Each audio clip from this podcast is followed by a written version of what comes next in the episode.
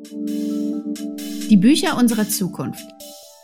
Der Podcast für die Buchbranche von morgen. Mit Annika Bach und Anne Friebel. Herzlich willkommen zur zweiten Folge von Die Bücher unserer Zukunft. Heute sprechen wir mit Helena Melikow und Christian Dettler, die den Verlag Shiftbooks in Berlin führen, über Nachhaltigkeit und die Zukunft von Kunstbuchverlagen. In der Kategorie Trends haben wir auf der Leipziger Buchmesse verschiedene Stimmen rund um aktuelle Trendthemen in der Buchbranche gesammelt.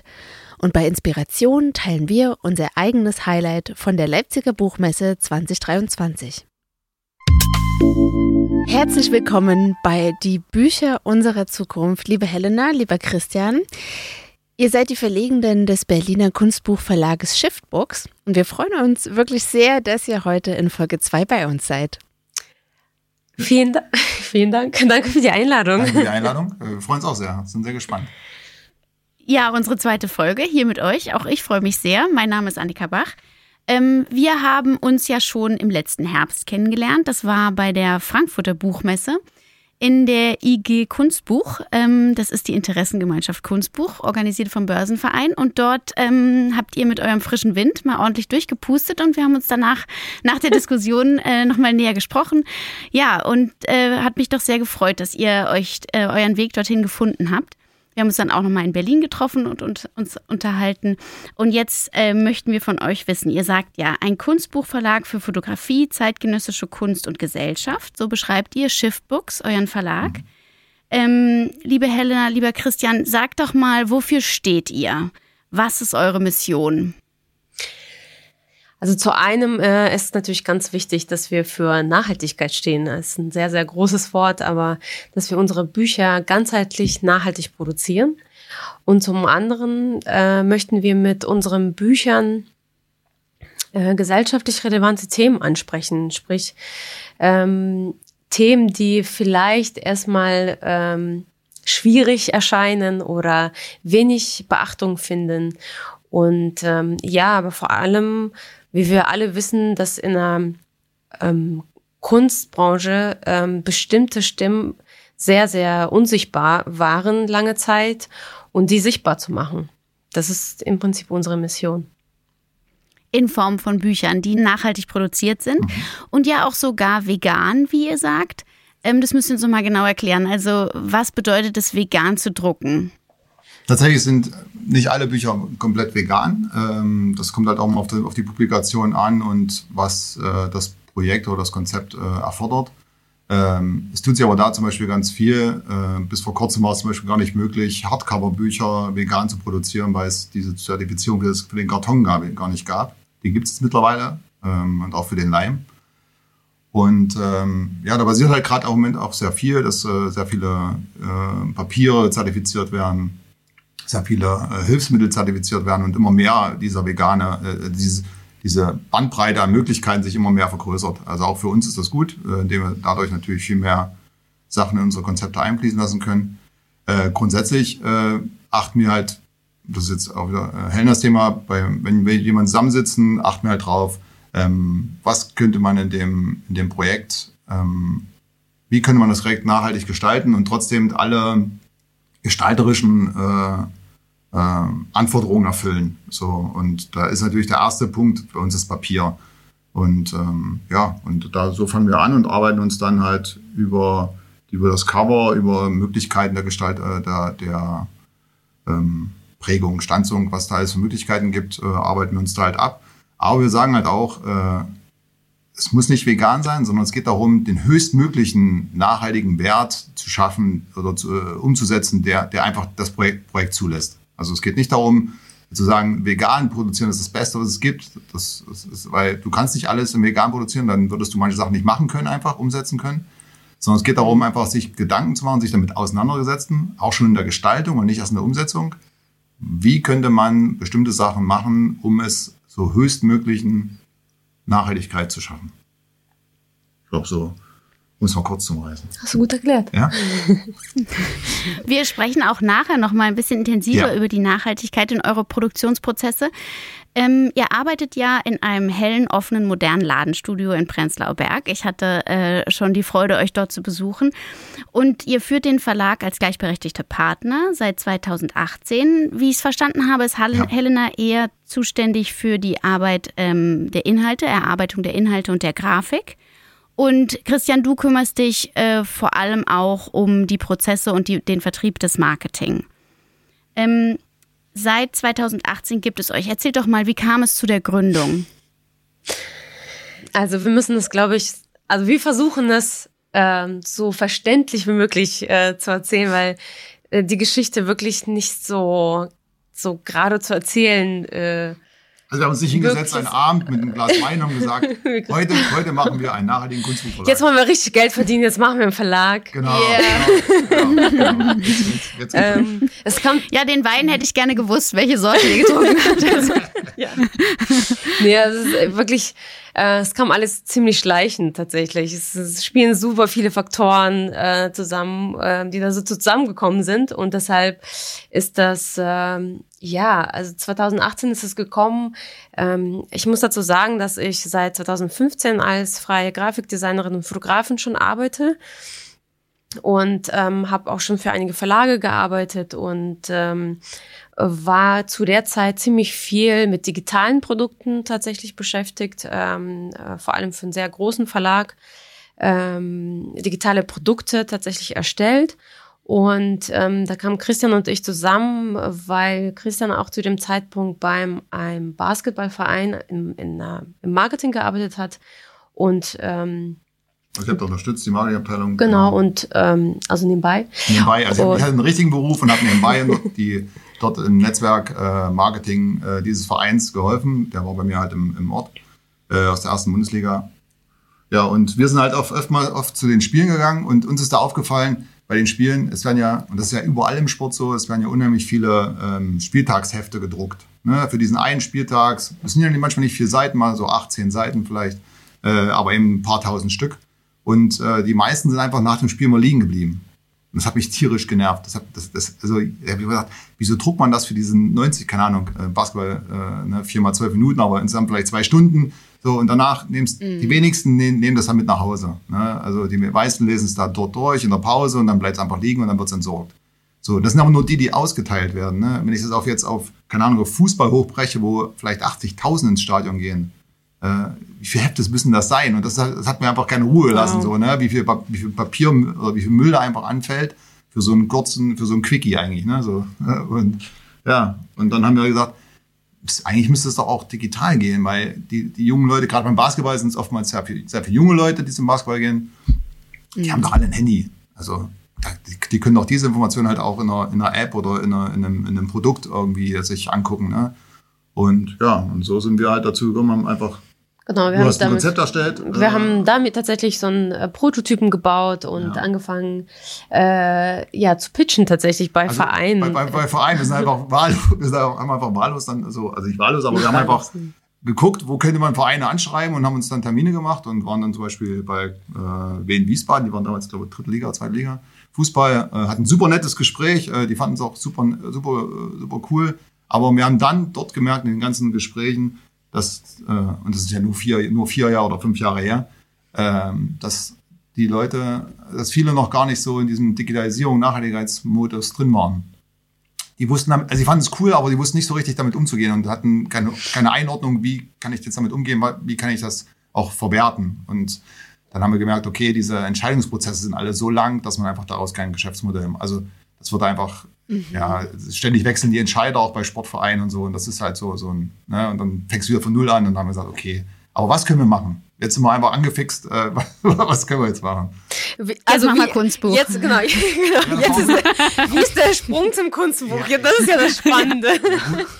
Also das ist ja so, dass äh, zu dem Zeitpunkt äh, ha- habe ich auch äh, Bücher gemacht und ähm, für einen befreundeten Künstler auch äh, seinen Katalog gestaltet.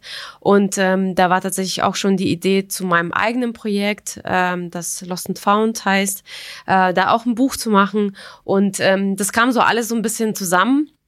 Und ich habe gesagt, und irgendwann mal wird mein Wissen für Sport tatsächlich äh, zu Ende sein. Also da ist mein Wissen wirklich sehr limitiert im Vergleich zu Christa natürlich. Und ich hätte auch eher viel mehr Interesse ähm, Kunst und Fotografie. Und da ist auch mein Wissen viel, viel größer. Und ähm, ja, und ähm, dann haben wir das Buch für den Freund und mein eigen, also unser eigenes Buch dann nochmal gemacht. Ja, man muss sagen, wir haben uns ja auch da schon mit dem Thema Nachhaltigkeit beschäftigt mhm. und haben einfach gemerkt, äh, so im Verlagswesen, wenn man jetzt so ein Buch machen will, es gab einfach wenig mhm. Leute, die sich einfach mit diesem Thema schon beschäftigt haben. Es gibt so, so Nischenleute wie Ökom oder so, ne, die schon jahrelang das machen, aber, aber die waren halt nicht für unser, also für unser Kunstbuch waren die halt nicht geeignet zum Beispiel, ne, so, so, um den, den vielleicht mal zu unterhalten oder so. Dann haben wir gesagt, ja, okay, hm, lass mal gucken, was ist eigentlich mit Druckereien? Ne, machen Druck, was für Druckereien gibt es eigentlich? Was ist, was, wie wird eigentlich nachhaltig gedruckt? Und dann waren wir irgendwie dann nach viel Recherche, waren wir dann einfach, haben wir einfach dann Druckereien geschrieben, das war dann auch die, mit der wir heute noch arbeiten. Und die waren dann mega interessiert und dann haben wir gesagt, okay, dann machen wir es halt selbst. Also dann lass uns jetzt einen Verlag gründen und äh, dann bringen wir die Bücher jetzt raus und dann gucken wir einfach mal weiter, was passiert. Also ja. So kam's. So kam, so kam das. Und tatsächlich ist es dann daraus, aus dem ersten Buch und aus den Sachen, die wir gemacht haben und aus den Bekanntschaften, die wir geschlossen haben, ist einfach immer wieder neue Sachen entstanden. Also wir haben auch noch tatsächlich in den ganzen vier Jahren noch nie so richtig wirklich Akquise gemacht. Mhm. Ne, also es ist immer irgendwie dann durch. Also man muss sagen, Akquise im Sinne von, weil unser ähm, Geschäftskonzept ist ja so, dass wir auch für ähm, so, ja. Museen und Galerien ja auch äh, Bücher machen, ja. ähm, also Ausstellungskataloge und ähm, deshalb ja. tatsächlich äh, auf die Akquise nochmal zurückzukommen. Ja, genau, also Akquise meinte ich Im Bereich, genau. Bezogen. Also es gibt zwei Webseiten, es gibt die schiffbuchs.de und es gibt noch die mhm. partner.schiffbuchs.de, das ist unsere Businessseite für Museen, Institutionen. Äh, ja. Genau. Genau. Weil auch ah. da ist ja Nachhaltigkeit ein großes Thema, das muss man einfach sagen. Äh, Gerade die Museen müssen ja auch gezwungen durch äh, verschiedene gesetzliche Vorgaben bis 2030 gibt es ja diese 2020, 40 irgendwas, gibt es ja diese Museumsverordnung, äh, wo die halt nicht nur ihre Ausstellungsräume und LED-Licht und was alles dazugehört, sondern es betrifft ja dann auch irgendwann die Publikation. Und viele machen sich vielleicht noch nicht die Gedanken drüber, weil Publikationen natürlich in, in, der, in der Summe der, der Kosten eine geringe Rolle oftmals spielen, ne? in, der, in den Gesamtkosten. Aber mhm. da haben wir einfach gesagt, ja, aber die Museen, äh, lass uns doch die Museen angehen und lass ihnen zeigen, dass halt auch nachhaltig auch cool sein kann. Also dass auch Nachhaltigkeit nicht dieses, dieses altbackene äh, Strickpullover ist. Ne? Das ist, also das ist ja auch immer oft so ein, Viele sagen einfach mit Nachhaltigkeit, dann hast du ein Buch, wo dich die Holzstückchen angucken, was ja Quatsch ist. Es gibt heute so richtig super tolle, nachhaltige Papiere, die absolut äh, fantastisch für Bildbände sind oder so. Ne? Und ja, und da haben wir halt einfach diese, diese, diesen, diese, zwei, diese zwei Kanäle äh, so nebenbei aufgebaut. Ich habe tatsächlich noch zwei kurze Fragen zu dem, was ihr gerade gesagt habt. Nummer eins, Christian, was war dein richtiger Job damals zur Basketballzeit? Als du noch Geld verdient hast. Als ich noch Geld verdient, als ich noch Geld verdient habe. Ähm, nein, tatsächlich, äh, ich, ich habe äh, bei einem großen Handelskonzern gearbeitet ähm, als Vertriebsleiter. Ganz mhm. banal, hat gar, auch nichts mit Büchern zu tun, gar nicht. Äh, aber mhm. äh, es hat mir jetzt dann auch die letzten vier Jahre gezeigt, dass einfach sich nur das Produkt ändert. Äh, an sich ist die Skills sind, ja. entweder, äh, die sind einfach die gleichen. Man muss Leute finden, die seine Produkte kaufen möchten und äh, man muss äh, Marketing und Pressearbeit machen. Also das ist und ähm, bis auf die Pressearbeit war vorher das andere alles schon dabei, nur halt mit anderen Sachen. Ja, ich habe ich ja. hab tatsächlich aber auch, es passt vielleicht ein bisschen, äh, ich habe im regenerativen Bereich gearbeitet. Ähm, ich habe für, einen, für einen Handelskonzern gearbeitet, wir haben ähm, Windkraftanlagen äh, bedient. Also Kunden, die Windkraftanlagen mhm. gebaut haben und Photovoltaikanlagen haben wir mit Material äh, versorgt. Ja, genau. ja. Ah, da kann ich mich aber gut verbinden. Ich bin ja auch Quereinsteigerin, ja, äh, aber ich, ich finde eben auch Marketing, Kommunikation, das kann man auf alle Felder an, anwenden. Und meine zweite Frage wäre eben auch, ist das mit Shiftbooks jetzt wirklich euer Hauptjob oder macht ihr noch was nebenbei? Ich frage das nur, weil das wahnsinnig verbreitet ist, eben das Verlegende hm. äh, noch weitere Standbeine haben. Also ich glaube, unser großer Vorteil ist, dass wir zu zweit sind. Ähm, hm. Dadurch, also es ist unser Hauptjob, das ist schon unser, also wir, wir haben noch Projekte nebenbei.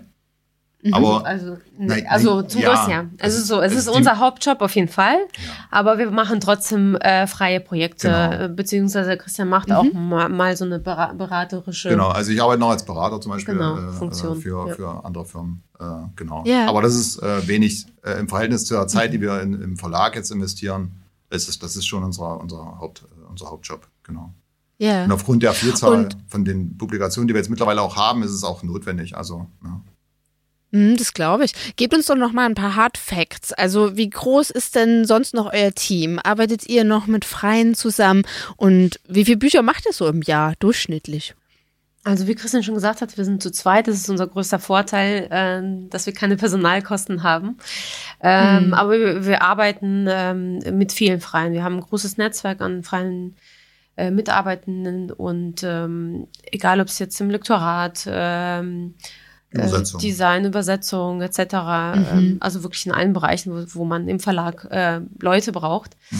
Und ähm, je nach Projekt holen wir einfach Leute dazu. Es ist äh, auch schön tatsächlich, auch nicht immer mit denselben Personen zu, äh, zusammenzuarbeiten, auch Mhm. mal zu, zu gucken. Also es ist, wir wollen auch unser Netzwerk auch wirklich weiter ausbauen, weil ähm, man nicht immer die gleichen Themen hat, äh, nicht immer die gleichen Bücher hat. Es ist ja immer wirklich projektabhängig.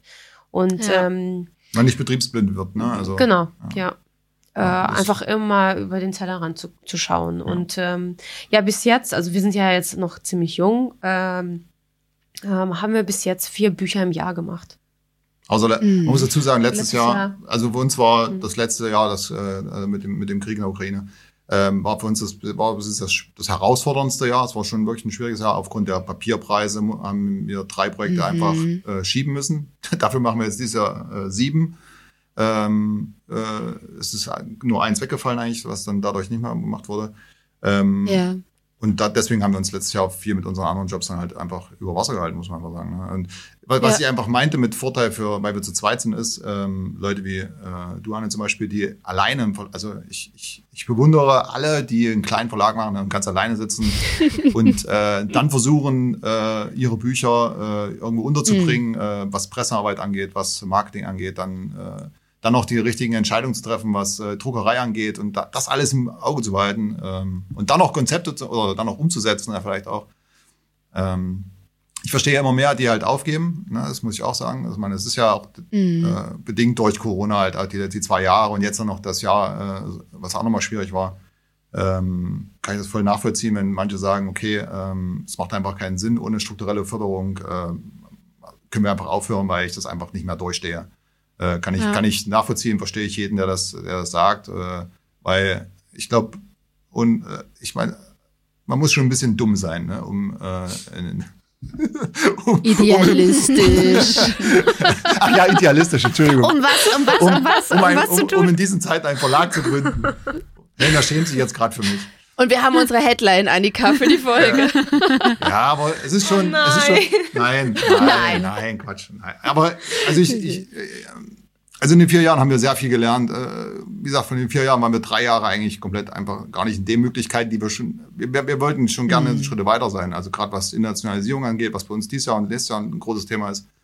Ähm, wollten wir schon weiter sein. Aber es ist halt einfach, wie es ist. Und äh, wir haben coole Projekte gemacht bis jetzt. Und äh, wir, wir lieben das, was wir tun. Das muss man wirklich sagen. Äh, vielleicht sind wir auch noch ein bisschen positiv verrückt oder wie man es nennen möchte.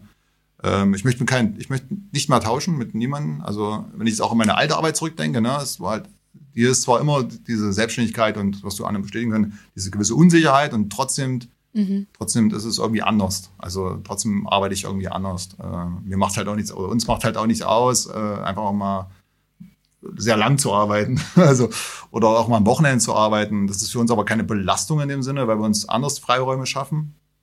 Äh, Und wir machen es trotzdem gern. Und ich glaube, das ist einfach, und solange das so ist, ich glaube, dann ist alles okay.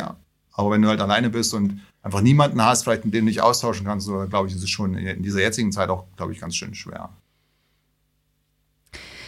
Ich würde da jetzt gern ganz lange und ausführlich drauf antworten, aber mit Blick auf die Zeit Ähm, möchte ich euch lieber fragen, auch wirklich knackig gefragt, wer sind die Menschen, die eure Bücher lesen und wie erreicht ihr die? Was ist euer Ansatz in der Kommunikation und auch im Vertrieb? Ähm, ganz knapp gesagt, äh, wirklich Kunst und Fotografie Interessierte.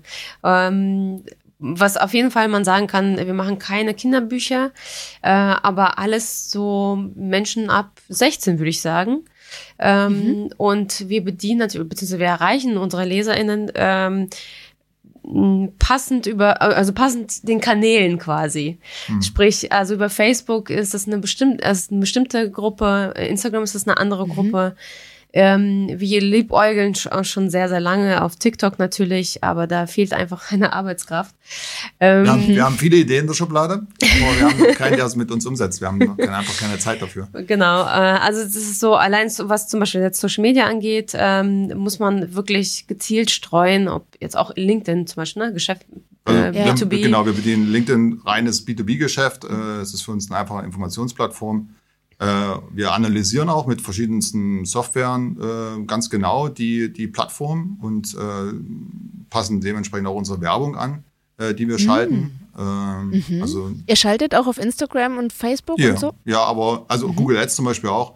Ähm, und mhm. da war sehr, sehr, sehr, sehr straff zielgruppenorientiert. Das muss man sagen, weil einfach das auch Geld kostet.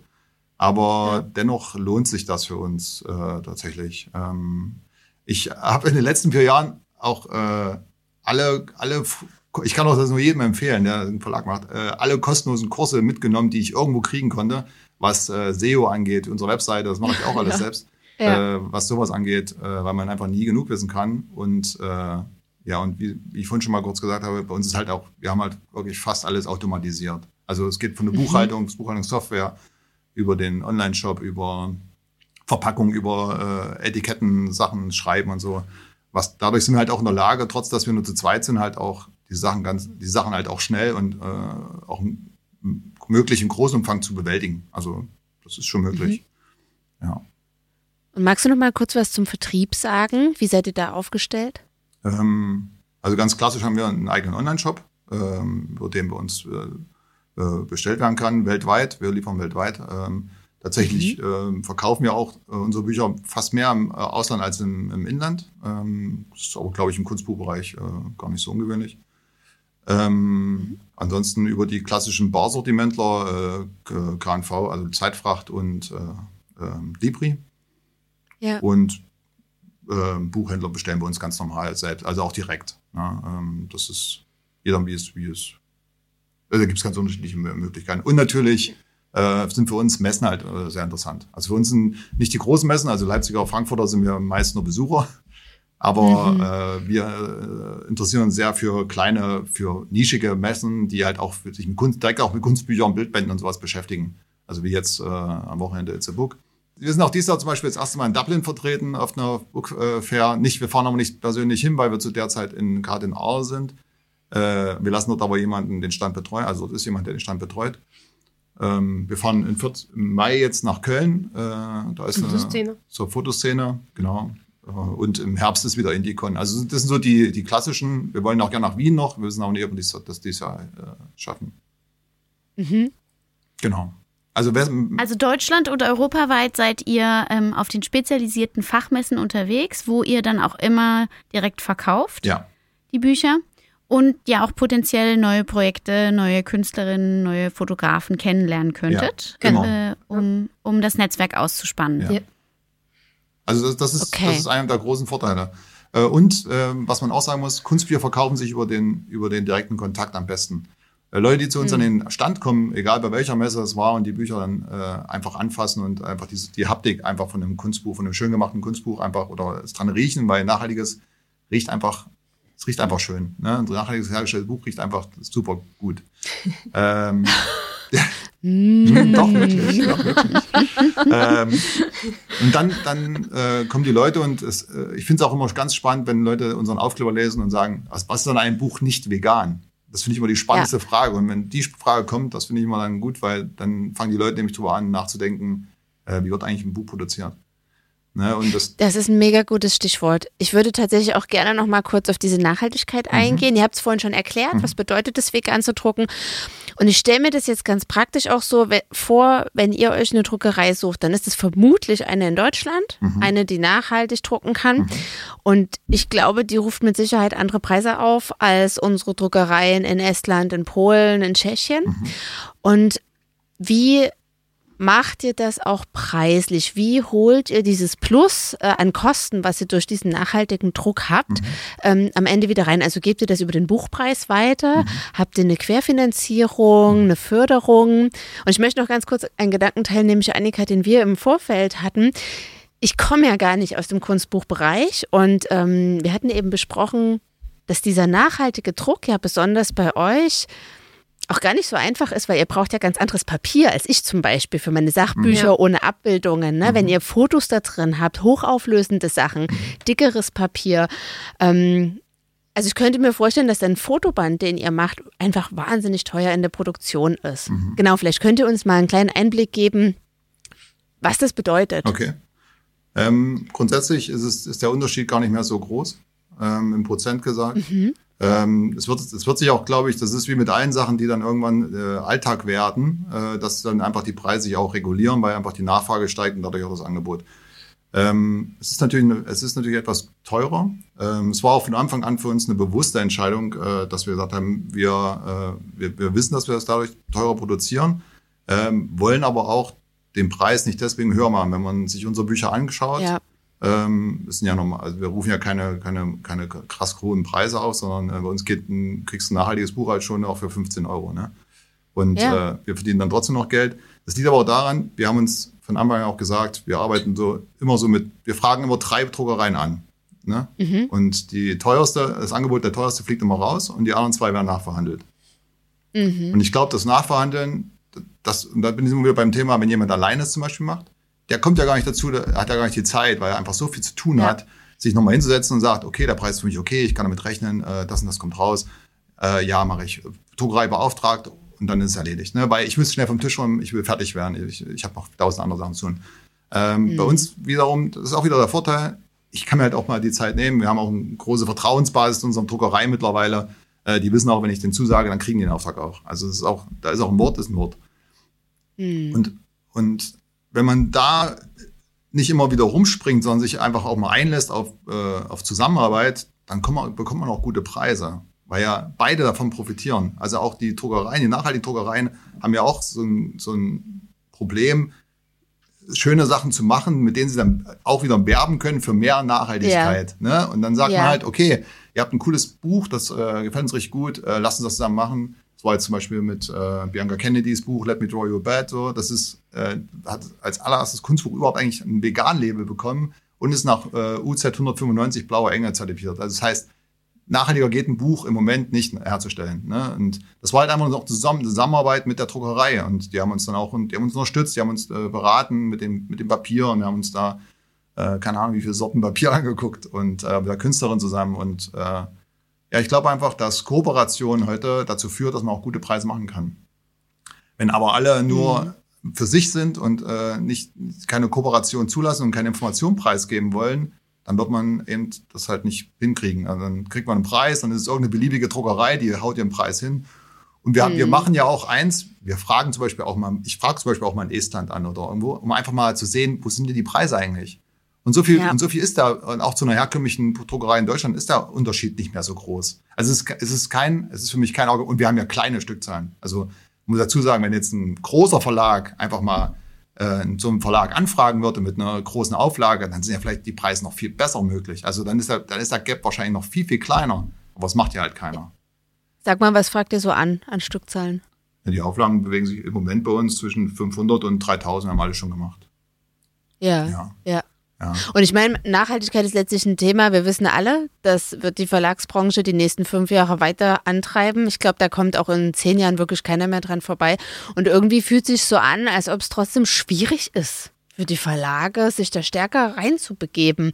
Was glaubt ihr denn, ist denn einfach eine Herausforderung, gerade sich wirklich nachhaltig auszurichten. Und habt ihr Tipps für Verlage, die jetzt gerade zuhören mhm. und denken, oh, das inspiriert mich so sehr, aber ich weiß irgendwie gar nicht so richtig, wo fange ich denn jetzt an? Naja, zwei Punkte haben wir ja schon gehört. Ne? Also langfristig Verbindungen aufbauen mhm. mit den Druckereien, die suchen als Partner und Kooperationspartner mhm. wahrnehmen. Und dann hattest du eben noch davon gesprochen, wie ihr auch schon in der Planung, in der Konzeption, im Design selbst anfangt, nachhaltig zu denken, weil ihr das Wissen mhm. schon ange, ähm, ja. angehäuft habt, ja. sozusagen. Ne? Und wir wollen es auch Gibt's weitergeben. Ne? Also Das ist ja auch wichtig, dass dieses Wissen auch weiterzugeben. Deswegen haben wir zum Beispiel auch Studenten hier äh, bei uns im, im, Verlag gehabt zu Besuch von der UDK, mhm. die einfach, äh, die bei Gestalter sind, ne, Kommunikations äh, und die halt einfach dann so, ich fand das super interessant, was junge Leute heute für Fragen stellen zum Thema Nachhaltigkeit und, und Buch und wie, wie wenig manchmal aber auch die Leute noch wissen äh, oder wissen. Ja. Ne, so, weil, sind wir mal ehrlich, wenn ich in den Buchhandel gehe, ich entscheide mich nach dem Inhalt, aber in wenigsten Fällen frage ich mich doch, äh, wie wird das Buch äh, produziert. Und ich finde es halt, äh, ein witziges, äh, witziges Beispiel ist zum Beispiel, ist äh, Stiftung Buchkunst zum Beispiel, oh Gott, die werden mich nie wieder rein, aber ist egal. Es gibt, es gibt ja mittlerweile den Punkt Nachhaltigkeit bei, jetzt komme ich in mein Thema, ne? Ja, mal, äh, äh, den Punkt Nachhaltigkeit ähm, bei Stiftung Buchkunst, schönsten deutschen Bücher, als Bewertungsgrund für die Jury. Äh, mhm. Wenn man sich aber den Bewertungsbogen anschaut, wir machen das immer, wenn wir auf die Frankfurter Buchmesse fahren, gucken wir gerne uns die Bewertungsbögen von den ganzen Büchern an, weil man einfach viel lernt. Ne? Also man ah. kriegt da neue mhm. Inspirationen und so, was, was, was wird bewertet, was, was hat dir gefallen, was hat dir nicht gefallen und so. Ne? Gibt es einen Punkt, gibt es aber, es gibt äh, zum einen den Punkt technische Details und gestalterische Details. Und nirgendwo kommt aber das Thema Nachhaltigkeit, obwohl es als Kriterium vorne aufgeführt ist. Es gibt nur bei Gesamteindruck einen Punkt Umweltverträglichkeit. Aber wie soll ich mhm. bitte als Jurymitglied Umweltverträglichkeit bewerten können? Das heißt, ich müsste ja erstmal wissen, was ist denn, was, was ist nachhaltig, um dann zu sagen zu können, okay, diese Publikation hat es verdient, vielleicht eine Runde weiterzukommen oder vielleicht ausgezeichnet zu werden, weil sie bestimmte Voraussetzungen erfüllt, die jetzt einfach notwendig sind in der Zukunft. Aber wenn das ja gar nicht geschaffen ist, oder, oder ich kann mir nicht vorstellen, dass die Jury eine Hilfe an die Hand bekommt, die sagt, wenn du das und das liest, das bedeutet das und das kann mir keiner erzählen, ja. dass jeder weiß, was blaue UZ 100, blaue Engel UZ 195 bedeutet oder ne, was eine ganzheitliche Produktion ist. Ne? Ah, Weil es liebe geht, Jury, hier ist noch ein, ein, ein blinder Fleck. Der muss noch irgendwie gefüllt werden ja, mit Informationen, dass es, dass es sinnvoll sein kann. Ja, ja, ja also wie, na, wie gesagt, es ist halt immer, es, ist, es macht sich halt gut im Marketing heutzutage, ne? Thema Greenwashing, aber es muss ja auch wirklich dann damit beschäftigt werden. Ne? Und was ich ja schon gut fand, ist zum Beispiel das Stiftung Kulturfonds damals in der, in der, in der Pandemie, dass man für nachhaltige Bücher einfach auch mehr Geld bekommen hat. Ne? Das fand ich gut. Mhm. Äh, einfach jemanden zu inspirieren und sagen, ey, okay, ich achte darauf, äh, es gibt, es gibt mehr, mehr Förderung, wenn ich ein nachhaltiges Buch, wenn ich das Buch nachweislich nach, äh, nachhaltig produziere. Was spricht denn dagegen zum Beispiel, das Thema haben wir immer wieder, strukturelle Förderung. Die kleinen Verlage könnten ja auch nachhaltig produzieren, wenn man einfach sagt, okay, ja. Es gibt, äh, keine Ahnung, 2000 Verlage, 25.000 Euro. Jeder kriegt, egal ob Konzern oder nicht, ist egal, wie groß die sind, jeder kriegt 25.000. Was der Konzern dann mit den 25.000 macht, ob dann eine Praktikumsstelle bezahlt oder irgendwas, ist egal. Ne? Aber alle kriegen es gleich, dann hat man nicht wieder diese, ich muss ja 20 Sachen ausfüllen. So, dann sagt man, okay, alle Buchhandlungen kriegen auch 25.000. Dann sind wir bei 200 Millionen im Jahr. Ne? Und ich glaube, mit 200 Millionen, das ist ja, äh, TUI, hat, TUI hat mehr gekostet. Ne? Und äh, ich glaube, dass weniger Leute bei TUI arbeiten als in der Buch- und äh, Buchhandels- und Verlagsbranche. Also ganz genau sind es 100, irgendwas bei 140.000, die wo ange, äh, im Verlagswesen und im Buchhandel arbeiten und 70.000 bei TUI weltweit. Und man muss ja weiterdenken. Man würde ja auch, wenn man in Deutschland die Druckereien mehr anfragt, auch hier ja den Wirtschaftsstandort Deutschland einfach auch sichern, weil man muss ja gucken, Absolut. wie viel, wie viel, wie viel Druckereien sind denn, haben denn zugemacht? Das haben die zugemacht auch ja. oftmals, also die einfach nicht Zukunft, sich nicht auf die Zukunft einstellen oder weil einfach auch alle Großen einfach dort drücken lassen, wo es günstig ist. Und Christian, wenn wir jetzt aber nochmal zurückgehen, ja. wirklich zu den Verlagen und äh, die Frage, okay, ich ich bin ein kleinerer Verlag und ich würde gerne stärker da reingehen mhm. in die Frage, wie kann ich nachhaltig produzieren. Wie würdest du es angehen? Mit einem einzelnen Projekt einfach mal loslegen? Ähm, nee, also die einfachste Hürde wäre zum Beispiel jetzt die Druckerei äh, zu finden, die nachhaltig produziert. Ähm, es gibt eine sehr, sehr tolle Seite, die heißt Umdex. Und da sind äh, nachhaltige äh, Druckereien aufgelistet. Also wirklich nach ihren Kriterien, nach ihren Zertifikaten. Das kann man alles sehr, sehr gut nachvollziehen. Das ist wirklich eine sehr übersichtliche Tabelle. Und das wäre zum Beispiel der erste Schritt. Also sich überhaupt mit, äh, mit, mit dem Druckprozess zu beschäftigen. Ähm, Dort sind auch die ganzen Zertifikate erklärt, zum Beispiel, auch, genau. und auch die ganzen DIN-Seiten. Und äh, ja, das ist zum Beispiel der erste Schritt, sich einfach zu informieren und einfach dann diese Druckerei nochmal anzufragen. Also Umdex, wie gesagt, das ist so eine äh, Vereinigung. Auch ähm, wie du Anne auch letzten, ich glaube in der ersten Folge auch schon erzählt hast, dass du auch das erste Mal in der Druckerei warst, um überhaupt zu gucken, wie wie ja. wie arbeiten sie. Also wirklich reinzugehen ja. und Fragen zu stellen. Ähm, mhm. Wie werden die Platten belichtet? Ja, weil zum Beispiel äh, unsere Druckerei benutzt mittlerweile kein ähm, Wasser mehr zur Plattenbelichtung, äh, wo ist wirklich sehr, sehr viel Wasser eingespart. Also es ist wirklich so über 100.000 Liter oder so. Wirklich, es ist ja, wirklich Jahr. immens viel. Ja. Also wirklich solche Fragen zu stellen und ähm, sich Ja. wirklich mit dem Druckprozess zu beschäftigen. Oder, äh, zum Beispiel eine unserer Druckereien äh, produziert auch selber ihren eigenen Strom und also solche das ist wirklich das das heißt nach ganzheitlich ne also nicht zu sagen hey ich habe jetzt ein Kli- klimaneutral Logo äh, hier äh, Ja. mir draufdrucken lassen was eigentlich also wenn man es ganz genau nimmt mit Nachhaltigkeit wenig zu tun hat weil man kauft sich mit den Logos ja im Prinzip mehr frei als dass man es einspart Moderner geht- Ablasshandel nenne ich das. und es geht ja wirklich um äh, verhindern und nicht ähm, äh, Auszugleichen. auszugleichen. So und ähm, Ja. und das von vornherein mitzudenken. Klar, man kann noch nicht alles äh, hundertprozentig machen, aber irgendwo muss man ja anfangen. Also wirklich mit kleinen Dingen anzufangen.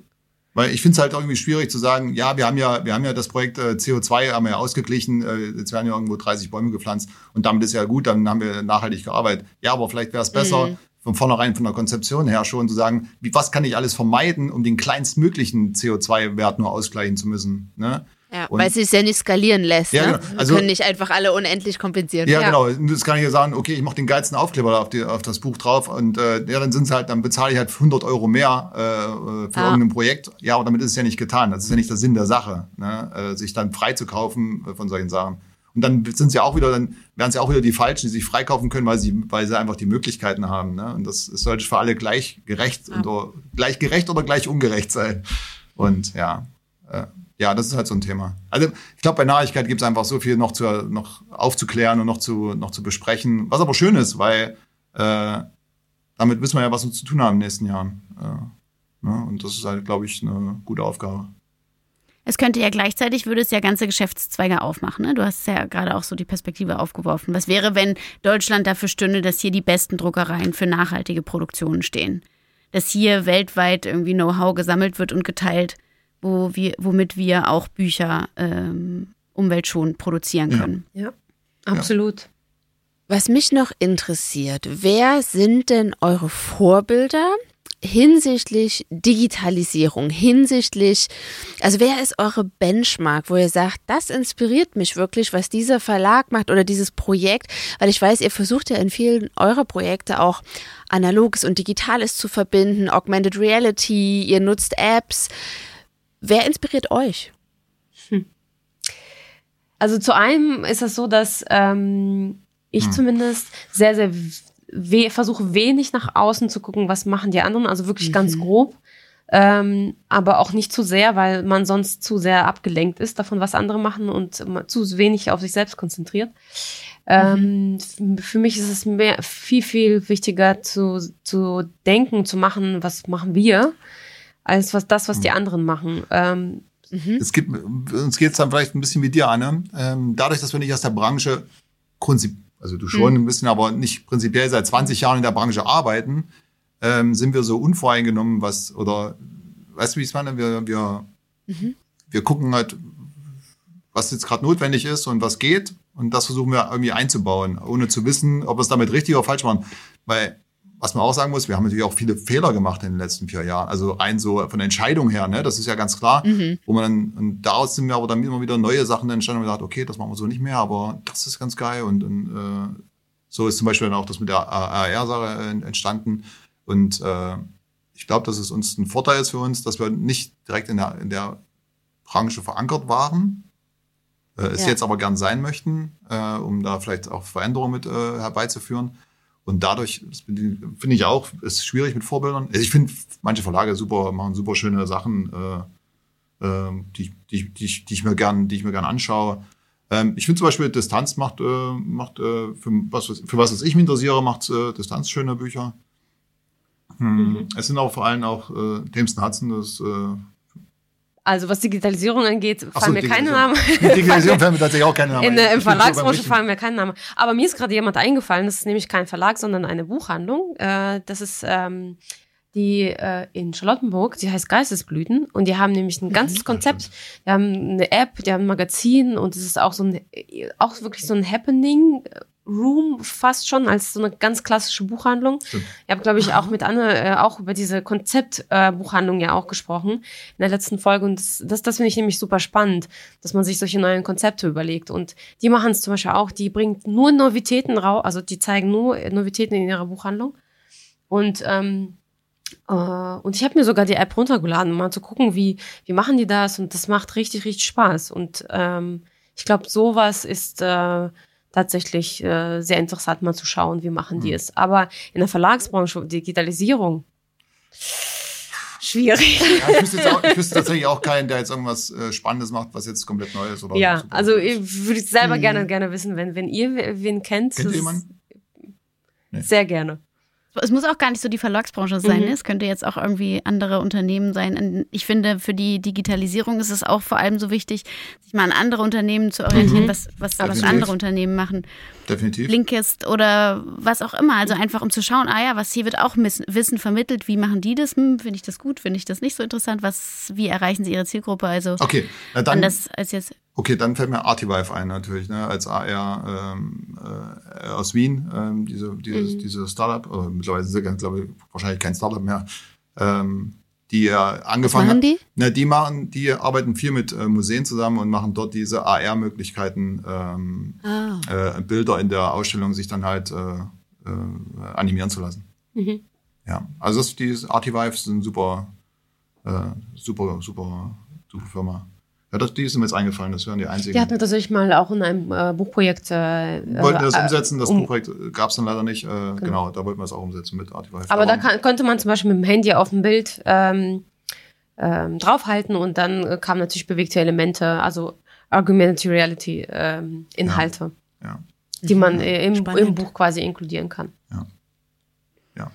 Ja, ihr Lieben, wir kommen jetzt schon zum Abschluss Ja. unseres Gesprächs hier. Vielen Dank, dass ihr uns so einen tiefen Einblick gegeben habt in, eurem, in euer Arbeiten und euer Wirken. Ich würde jetzt gern zum Schluss nochmal überlegen, wenn wir mal die ganzen Stärken und positives Denken zusammennehmen und uns überlegen, wie sehen wir denn die, und ich würde jetzt konzentrierter sagen, die Kunstverlagsszene in zehn Jahren in Deutschland. Was, wie sieht die aus? Was, was erhoffen wir uns für sie? Was denkt ihr? Was kann da noch kommen? Hm. Sie wird einen ähm, Thriving Star haben, die Shift Books aus Berlin. Sehr gute Aussichten. ähm, oh, zehn Jahre ist lang. Äh, Wenn zehn man Jahre ist wirklich. Wenn man bedenkt, was in den letzten zwei Jahren passiert ist, äh, allein in, in der Entwicklung von allen Sachen. Zehn Jahre ist weit. Ähm, ich würde ich würd mir wünschen, dass äh, im Kunstbuchbereich in Deutschland äh, die Kunstbücher haben ja auf der Welt, aus Deutschland haben ja auf der Welt einen sehr guten, sehr guten Ruf eigentlich, ne, schon immer gehabt. Äh, ich würde mir wünschen, dass wieder mehr äh, zusammengearbeitet wird in diesem Bereich und äh, versucht wird, vielleicht wieder mehr auch äh, in Buchhandlungen dafür zu interessieren, dass, dass Kunstbücher nicht, äh, nicht, nicht vermittelbar sind äh, in Buchhandlungen, sondern dass es einfach eine, eine schöne Ergänzung sein kann zu bestehenden, äh, äh, ich bin ein bisschen ketzerisch, Spiegel-Bestsellerlisten. Äh, ne, also, äh, dass, ich, dass man wieder mehr vielleicht auch sich zusammenge Sachen überlegt und äh, vielleicht doch über eine strukturelle Förderung nachdenkt, damit vielleicht kleine Verlage sich viel mehr einbringen können, weil sie einfach dann Zeit finden, sich vielleicht auch mal in, in Verbandsarbeit einzubringen. Ne? Also Leute zu entlasten mit, mit Geld, so im Verlagswesen, damit die einfach dadurch, wie, beim, wie bei einem Grundeinkommen, äh, vielleicht dadurch mehr Zeit finden, ihre guten Ideen, die ja in diesen kleinen Verlagen halt, die, die, die guten Ideen kommen ja aus den kleinen Verlagen, äh, einfach dann vielleicht in die Verbandsarbeit oder in die, in die Arbeitsgruppenarbeit, äh, solche Sachen mit einbringt und dann haben alle was davon. Also alle werden davon profitieren auf Dauer. Und ich glaube, das fehlt jetzt noch ein bisschen und ich, ich würde mir wünschen, dass es vielleicht äh, in zehn Jahren keiner mal drüber nachdenkt, sondern alle sich auf einem Happening treffen und äh, zusammen grillen. Yeah. In diesem Sinne. Wir werden dann live davon berichten. Ja, Okay. Äh, lieber Christian, liebe Helena, wir bedanken uns ganz herzlich für diese Folge. bedanke Ich glaube, da kam jetzt auch wieder einiges zusammen. Wir sagen äh, Tschüss aus Leipzig und wir sehen uns nächste Woche genau hier. Und ähm, Ja, vielen Dank für Ja. die Einladung. Ja, Wir haben uns sehr, sehr, sehr gefreut. Vor allem, äh, dass ähm, ihr einen wirklich sehr, sehr guten Mix ausmacht aus der Kunstbuch- und äh, Sachbuchbranche, ähm, äh, weil sonst in, äh, im Podcast viel mehr über Literatur gesprochen wird als ähm, um den Kunstbuchbereich. Und ich hoffe, das behaltet ihr bei. Zwinker, zwinker. zwinker, zwinker. Dass den Mix ihr weiter äh, äh, beibehaltet. Äh, ich freue mich sehr und äh, ich äh, bleibe eine treue Zuhörerin. Danke. Oh, sehr schön, danke. Vielen Dank. Alles Gute für euch. Dankeschön. Vielen, vielen Bis dann. Dank. Trend oder bleibt es? Ja, ich stehe hier auf der Leipziger Buchmesse 2023 und habe uns ein paar Stimmen eingefangen aus der Branche zur Frage, was habt ihr hier entdeckt, was vielleicht zukunftsgerichtet ist, innovativ oder man einfach als Trend verstehen könnte? Hier kommen die Antworten. Hallo, ich bin Oseit vom Kiona Verlag und was ich auf jeden Fall besonders finde, ist, dass das Thema künstliche Intelligenz auch in der Bücherwelt immer mehr und mehr Anklang findet. Und dann gibt es so sehr interessante Diskussionen, wie weit darf künstliche Intelligenz die Menschen in der Bücherbranche ersetzen. Ich bin Karin Schmidt-Friedrichs, Verlegerin vom Verlag Hermann Schmidt und Vorsteherin des Börsenvereins des deutschen Buchhandels. Und ich habe zwei Sachen auf der Messe bis jetzt erlebt, die in die Zukunft weisen. Das eine sind unglaublich viele Kinder und Jugendliche, die begeistert durch die Hallen laufen und die für mich die Zukunft des Lesens und des Leseglücks sind. Und ich war eben, ich gestehe, zum ersten Mal in der Manga-Halle und da bin ich völlig überfordert und auch völlig zu alt. Aber es ist so toll zu sehen, wie Menschen sich in die Charaktere verwandeln, die sie aus Büchern und Mangas kennen und mit denen verschmelzen, dass es mir richtig warm ums Herz geworden ist. Mein Name ist Martin Dulich, ich bin Wirtschafts-, Arbeits- und Verkehrsminister hier in Sachsen und auch hier in der Messe Aufsichtsratsvorsitzender und deshalb bin ich so glücklich, dass es diese Messe endlich gibt. Ja, die Frage ist, welche Zukunft hat das Buch? Natürlich immer eine große, aber ist auch immer Veränderungen vollzogen und ich bin aber zuversichtlich, dass trotz aller Digitalisierung, künstliche Intelligenz, ChatGPT, man immer noch das Kulturereignis, den schöpferischen Akt in den Mittelpunkt stellt, dass Menschen etwas schaffen. Und deshalb darf man auch keine Angst haben vor technischen Entwicklungen. Im Gegenteil, ich hoffe immer, dass die Menschen sich daran erinnern, was wirklich wichtig ist. Hallo, mein Name ist Marianne Eppelt. Ich arbeite als freie Lektorin für Sachbuch unter dem Label Worte und Strategie und außerdem bin ich erste Vorsitzende bei den Bücherfrauen. Und ich denke, ähm, Trends bei der Leipziger Buchmesse 2023, das sind die Trends, die wir selber setzen. Für die Bücherfrauen ist das dieses Jahr die Sichtbarkeit der Übersetzenden und besonders der Übersetzerinnen. Und dafür setzen wir uns dieses Jahr ein. Hi, hier ist Ludwig vom Kanon Verlag und von Plauschwitz Berlin. Ich bin hier auf der Leipziger Buchmesse. Ähm, was fällt mir so an neuen Innovationen auf? Also was ich sehr, sehr gut finde, ist erstmal die dezentrale Kampagne der Leipziger Buchmesse in diesem Jahr, dass zum Beispiel nicht nur in Leipzig dafür geworben wurde, sondern auch in Berlin und in vielen anderen Städten schon Wochen bevor die Messe eigentlich stattfand, ähm, gab es so kleine Auftaktveranstaltungen, die schon Lust gemacht haben auf diesen Event. Und ich finde, äh, man sieht das auch gut. Äh, nach drei oder vier Jahren, die die Messe jetzt nicht stattfinden konnte, sind die Gänge voll. Die Leute haben total Bock, Bücher zu kaufen. Und ich finde, diese äh, Kampagne hat toll funktioniert und man könnte das noch viel weiter denken, dass man schon ein paar Wochen, Monate vorher mit bestimmten Influencerinnen oder ähm, BloggerInnen ähm, über die Themen der Messe spricht und sagt, hier, es wird in Leipzig was stattfinden, kommt dahin, sprecht über die Bücher, lest, äh, denkt über die Buchbranche nach und ähm, da ist viel Potenzial, was schon einen guten, guten Anfang gemacht hat in diesem Jahr und ich freue mich drauf, dass es nächstes Jahr weitergeht. Ich bin Nicola Richter, die Verlegerin des Mikrotext Verlags.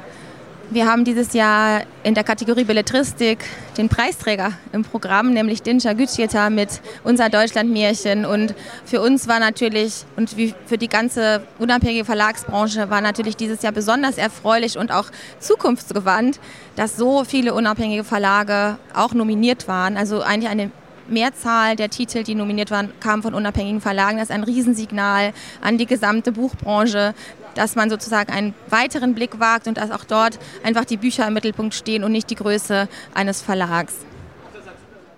Hallo, ich bin Enja, ich gebe das Büchermagazin Moka heraus und bin zwei Tage auf der Leipziger Buchmesse.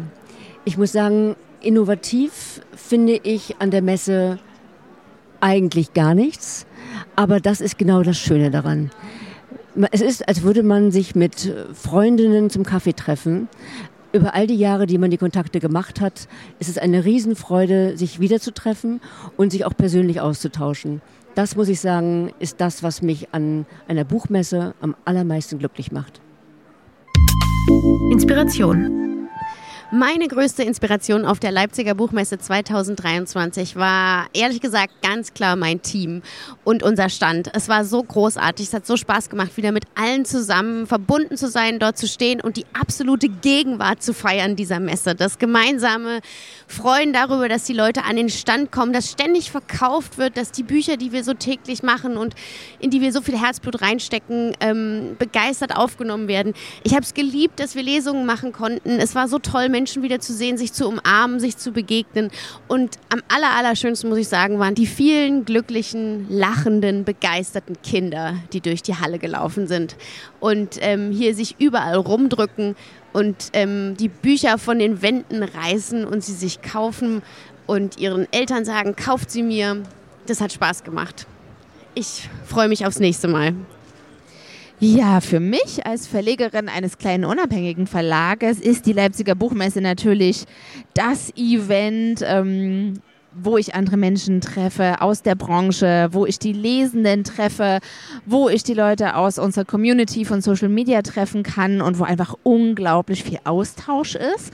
Ich muss gestehen, ich bin gar nicht so viel rumgekommen an den anderen Verlagsständen, dass ich jetzt sagen könnte, hier oder da ist mir noch krass was Zukunftsträchtiges aufgefallen. Und trotzdem ist die Messe unfassbar wertvoll für mich persönlich im Austausch mit den anderen, aber natürlich auch für uns als kleiner Verlag, was die Verkäufe angeht, was die Sichtbarkeit angeht.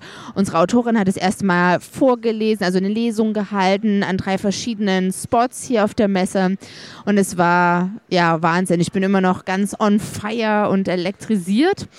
Aber ich muss auch sagen, es ist keine Zukunftsmesse, denn ich glaube, alle waren froh, dass wir nach drei Jahren endlich mal wieder eine Messe wie früher hatten. Deshalb sind mir hier keine besonderen Trends für die Zukunft aufgefallen, aber das, glaube ich, bringt der Messe keinen Abbruch und es ist trotzdem wunderschön, hier zu sein. Das war sie auch schon, unsere zweite Folge. Wir freuen uns, dass ihr dabei wart und wenn ihr uns eine Bewertung dalasst. Und wenn es Themen gibt, über die wir hier im Podcast unbedingt sprechen sollten, dann schreibt uns doch gerne eine E-Mail. Die Adresse findet ihr in den Show Notes. In der nächsten Folge werden wir übrigens über Kreativität sprechen. Also, wir hören uns. Das war Die Bücher unserer Zukunft, der Podcast für die Buchbranche von morgen. Mit Annika Bach und Anne Friebel.